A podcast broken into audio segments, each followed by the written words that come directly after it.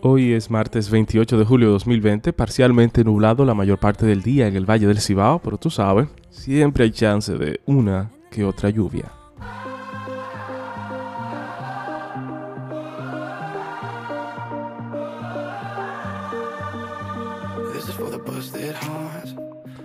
El Senado republicano de los Estados Unidos propone gastar un trillón adicional para abordar el daño económico causado por la pandemia. Tranquilo, que ya han gastado 2.4 trillones. Un trilloncito más, un trilloncito menos.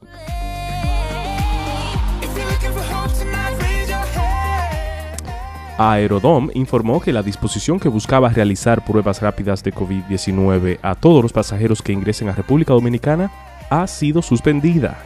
Para lo que sirve la rápida, debieron de tumbar eso desde que se propuso.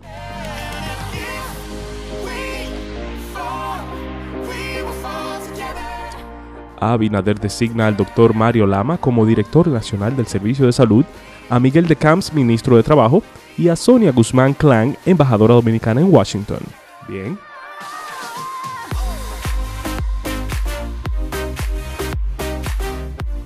El presidente Danilo Medina entregó 13 centros educativos y 4 estancias infantiles el día de ayer en la provincia de Santo Domingo y en el Distrito Nacional. ¿Y Santiago para cuándo?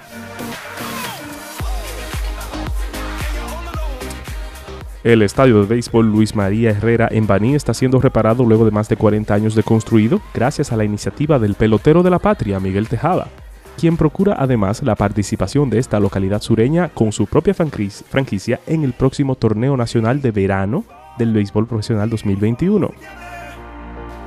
Vamos, vamos, anímense para el béisbol invernal.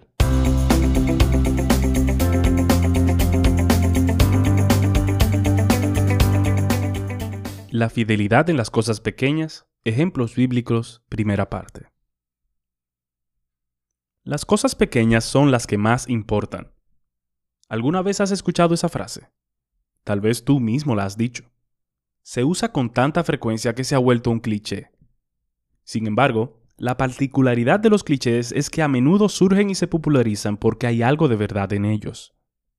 Las cosas pequeñas sí importan las palabritas de aprecio que habitualmente dirigimos a nuestros amigos, familiares, empleados, supervisores y demás los edifican y mantienen las relaciones.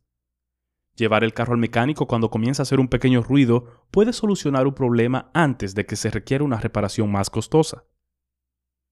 Como escritor y editor, confieso que las cosas más fáciles de pasar por alto son las pequeñas. Las comas, las letras traspuestas en una palabra, un número equivocado en una referencia bíblica, una palabrita como ni o no. Pasar por alto cosas como estas puede cambiar todo el sentido de una oración o producir confusión donde debería haber claridad. Siempre ha sido vital prestar atención a las cosas pequeñas y ser fieles en ellas. De hecho, nuestra misma salvación dependió de las cosas pequeñas. Por el contrario, la infidelidad en las cosas pequeñas le ha causado muchísimos problemas al pueblo de Dios a lo largo de la historia. Estamos familiarizados con los eventos grandiosos de la historia de la redención, la división del Mar Rojo por parte de Moisés, la invasión de la tierra de Canaán liderada por Josué, la valentía de Esther ante el rey de Persia, la muerte y resurrección de Cristo. En la providencia de Dios no habríamos sido salvos sin estas cosas. Sin embargo, la Biblia no solo incluye testimonios de milagros espectaculares, de acciones magníficas y arriesgadas y de líderes valientes sino también de pequeños actos de fidelidad. En ocasiones, los personajes destacados de la historia de la salvación, los que todos recuerdan, sirvieron fielmente a Dios en las cosas pequeñas.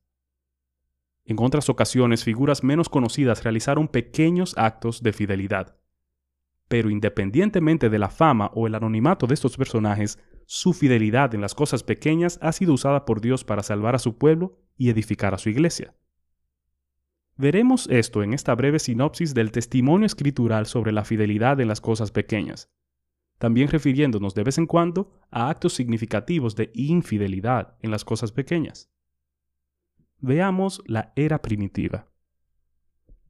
Tristemente, el primer ejemplo bíblico que muestra la importancia de prestar atención a las cosas pequeñas es la infidelidad que condujo a nuestra necesidad de salvación.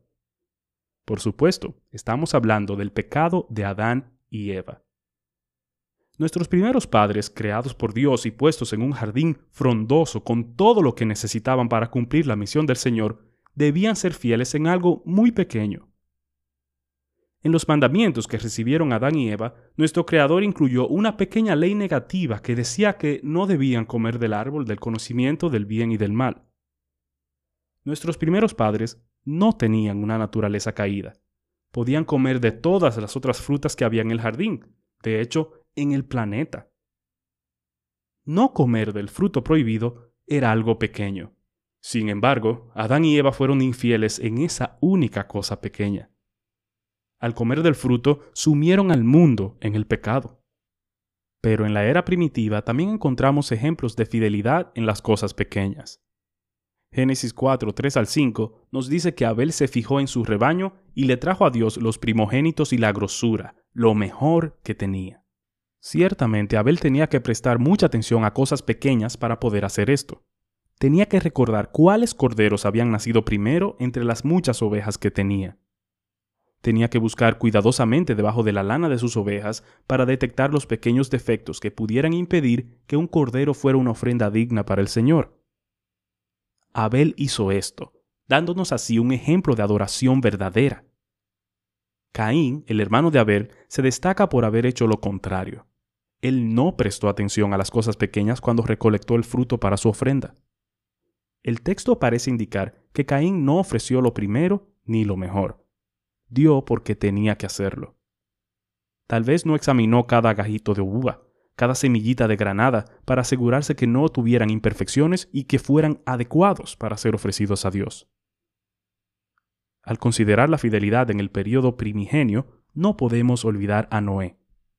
Génesis 6 nos dice que Noé era un hombre justo, perfecto entre sus contemporáneos. Noé andaba con Dios. La frase andaba con Dios se refiere a su comunión cotidiana con el Señor y su servicio a Él. No se trataba de nada espectacular. Noé no hizo ningún milagro estupendo antes ni después de construir el arca. Simplemente fue un hombre en un mundo lleno de injusticia. Una sola persona santa que, a pesar de ser pecador, fue fiel al Creador en las cosas grandes y en las cosas pequeñas cuando nadie más lo fue. Hubo un periodo breve en el que Noé no fue fiel en las cosas pequeñas. Génesis 7:6 nos informa que tenía 600 años cuando entró en el arca con su familia. Su rol esencial durante el gran diluvio fue precedido por seis siglos de fidelidad, incluyendo los años dedicados a la construcción de un arca que sobreviviría el diluvio sin inconvenientes durante los 150 días en que las aguas prevalecieron sobre la tierra. Cada medición tenía que ser exacta, cada pequeña grieta debía ser sellada con brea para crear un buque apto para navegar y que pudiera preservar tanto a los humanos como a los animales. Noé fue fiel en cada ínfimo detalle del arca y, por medio del arca, Dios salvó a la humanidad.